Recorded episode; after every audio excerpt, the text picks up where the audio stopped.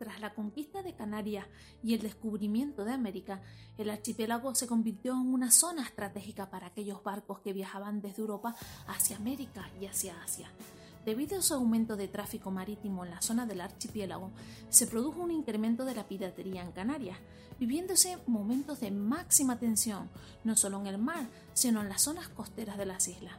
Así que hoy en Wanchipedia hablaremos de dos personajes canarios muy conocidos de esa época, capaces de asaltar y robar a todas aquellas embarcaciones con las que se cruzaban en el mar. Hoy vamos a hablar de los famosos corsario y pirata tinerfeño Amaro Pargo y Cabeza de Perro. ¿Quieren saber más de ellos? Ya saben, preparen las roscas, cotufas, millitos o floritas porque comenzamos.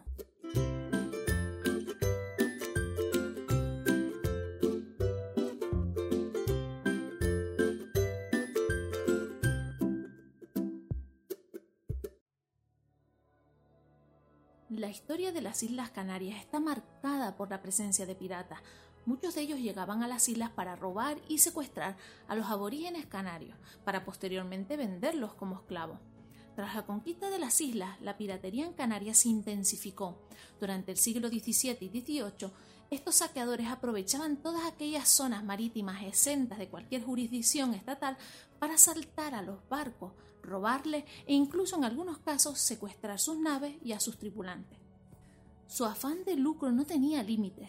De forma organizada y estratégica, estos individuos saqueaban a todas aquellas embarcaciones que se encontraban en su camino, y en algunas ocasiones capturaban y convertían en esclavos a los tripulantes de las naves abordadas.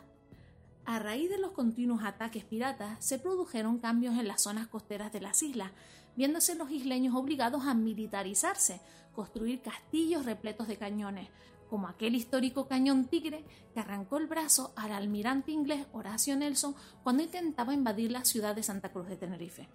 Gracias a todas estas construcciones defensivas se evitaba que los piratas llegaran a tierra firme y asaltaran las viviendas de los isleños que vivían próximos a la costa.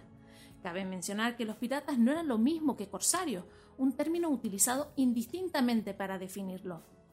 A diferencia de los piratas, los corsarios eran marineros contratados por el propio gobierno de un estado para hacer lo mismo que los piratas, asaltar y robar aquellas embarcaciones de un país enemigo.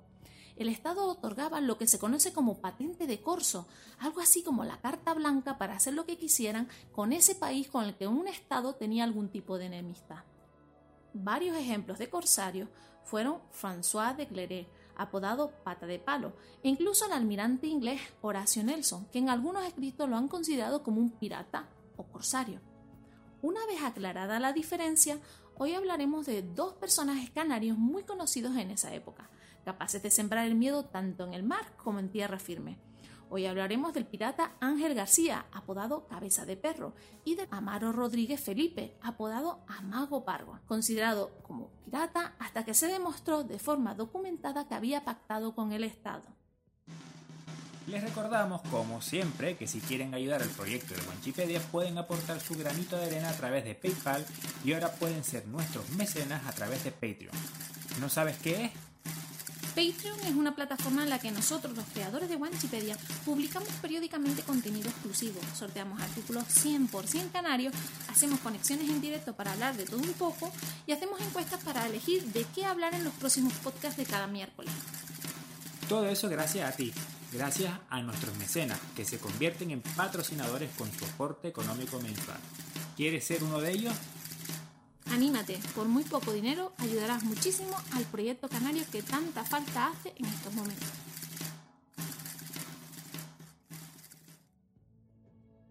El célebre pirata tinerfeño Ángel García, apodado Cabeza de Perro, fue protagonista de una de las escenas más crueles de la piratería. Cuando realizaba el recorrido desde La Habana a Nueva York, a bordo de su navío El Invencible, se le cruzó en su camino un barco de vela a sangre fría y sin titubear, asaltó el navío y asesinó a todos sus tripulantes, excepto una mujer y su hijo, que lograron esconderse durante el fragor de la pelea. Finalmente, estos fueron descubiertos por el pirata, por lo que se ordenó lanzarlos al mar y hundir el barco para no dejar rastro. A pesar de la terrible tragedia, tanto la mujer como el niño sobrevivieron a la emboscada del navío de cabeza de perro, y fueron rescatados por un velero italiano que casualmente navegaba por esa zona. un navío que llevaba por nombre Centauro. Una vez a bordo, la mujer y su hijo dejaron constancia de la barbaridad que había cometido el temido navío del pirata cabeza de perro. A raíz de estos hechos, el pirata canario no volvería a ser el mismo. Atormentado por la culpa que sentía, decidió dejar la piratería y regresar a Canarias. Una vez allí, fue apresado y encarcelado en el castillo de Paso Alto, situado en la actual ciudad capitalina de la isla de Tenerife. Y poco tiempo después fue ejecutado por las autoridades de aquella época por todos aquellos delitos que había cometido. Como curiosidad, en la ermita de San Telmo, situada en Santa Cruz de Tenerife, se conserva el barco tallado que, según se dice, el pirata Cabeza de Perro entregó a la Virgen del Carmen antes de su ejecución. Otro de los personajes célebres de la piratería en Canarias fue Amaro Pargo.